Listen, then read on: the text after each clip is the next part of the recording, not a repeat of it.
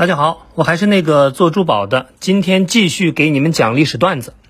这几年呢，有家企业就是华为，它的故事呢可以说灌满了我们的耳朵，尤其是最近，因为美国一系列的政策调整，更是把它推到了风口浪尖儿。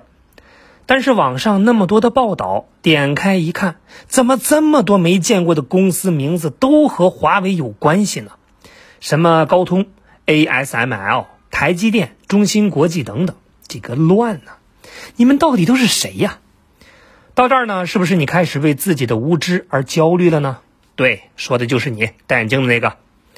你别慌，你能在这个音频里遇到我呢，算是喝可乐中奖了。我今天呢，就让你清楚一下手机芯片行业里谁是天鹅，哦，谁是乌鸦，嗯。谁是麻袋？谁是婚纱？哦，谁是白柳？谁是残花？嗯，谁是奥巴马？谁是阿依图拉？首先呢，得确定造出芯片能干啥？打游戏、看片儿、办公、聊天儿。那需要完成这些功能呢，先得设计。ARM 呢，就是这么一个提供芯片的基础款型的英国公司。说白点儿，人家呢就是一张大众脸，自己呢是凭本事捏。想要锥子还是鞋拔子，全看需求。而设计的过程中呢，就需要一个专门的软件，叫 EDA。而这个软件呢，属三家公司最好，其中呢两家在美国，一家呢虽然是身在德国，但是总部呢在美国。要是不能用 EDA 软件造芯片啥的呢，就可以洗洗睡了。那这些设计出来的基础款就被这几个有钱的老哥给买走了。然后呢，再私人定制，这几家公司你肯定听过，苹果、高通、三星和华为。那这里边呢，高通设计出的骁龙系列芯片受到了广大手机商的喜爱，所以呢，这家公司非常的牛逼。而华为的海思呢，也设计出了麒麟系列芯片。然后呢，设计完了以后，总得有地方把芯片给造出来呀。然后呢，就是三家公司。首先呢是台积电，目前世界最大的芯片制造商，这也是几位老板的首选，简直呢就是一个网红店一样的存在，订单多到烫手。再有呢就是韩国的三星，虽然是不及台积电，但技术也是杠杠的。剩下的呢就是中国的希望，但是呢目前技术还很落后，造不出最高级别的芯片的中芯国际。那为什么台积电和三星就这么牛逼呢？其实呢，不是咱们不行，有一个非常重要的原因就是他们有光刻机。现在咱们买东西呢，肯定是买新不买旧，那光刻机也一样，越新越先进越好。但是光刻机的新款呢，咱们没有，人家呢也不卖。而荷兰的 ASML 公司就是世界上最顶尖的光刻机制造商。一年呢也就造几台，可以说产量就跟熊猫产子一样惊人，而且呢还没分店，你有钱都买不到。等造出来的芯片，给它加一个盖儿，检测一下好不好使，能不能用，这个呢就叫封装测试。虽然技术含量低，也费事儿，但是靠着人多，咱们的企业呢还是占有一定地位的。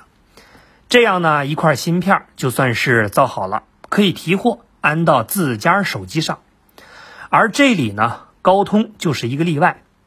刚才我说了，它很牛逼，因为呢，他自己造芯片不造手机，但是那群造手机的集体到他这儿来进货。比方说，OPPO、小米、vivo，还有华为、三星。对，后边这俩呢，你没听错。那九月十五号以后，美国针对华为的禁令生效。凡是美国公司和用到美国技术的公司，都要和华为分手。于是呢，华为的芯片就算是彻底被掐住了脖子。有人说，那就离开美国不就得了吗？还真离不开。要解释这个问题呢，得看看刚才这些公司哪个符合条件。比较明确的美国公司是苹果和高通，是不是觉得才俩没啥呢？但不好意思，其他企业。要么呢是用到美国的专利，要么呢是被美国控股。碍于目前美国政府的禁令，他们很难和华为继续合作。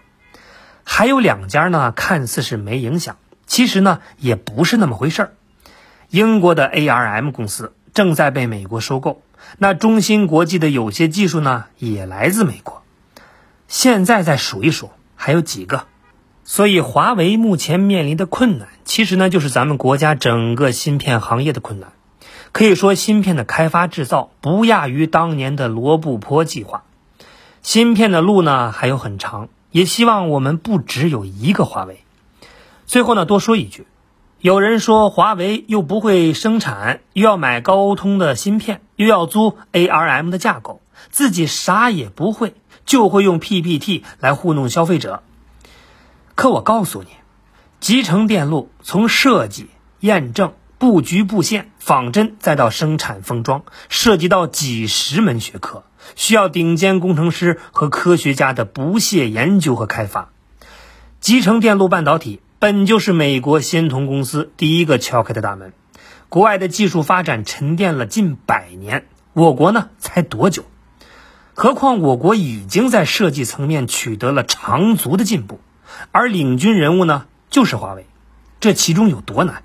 小米的澎湃系列芯片迭代了几代，还是搬不上台面？OPPO、vivo 那这两家有自己核心技术吗？可是华为是砸钱买人买技术，硬是砸出了世界顶尖，不输骁龙系列的麒麟芯片。没想到震惊了国外，却没有震醒国内崇洋媚外的跪舔党。华为在通信领域那是一骑绝尘，连苹果和英特尔都搞不定的基带，华为呢独步全球。不夸张的说。华为的海思甚至可以直接代表我国的集成电路最顶尖的设计水平，就这，华为还不足以让国人叫一声好吗？此处应该有掌声。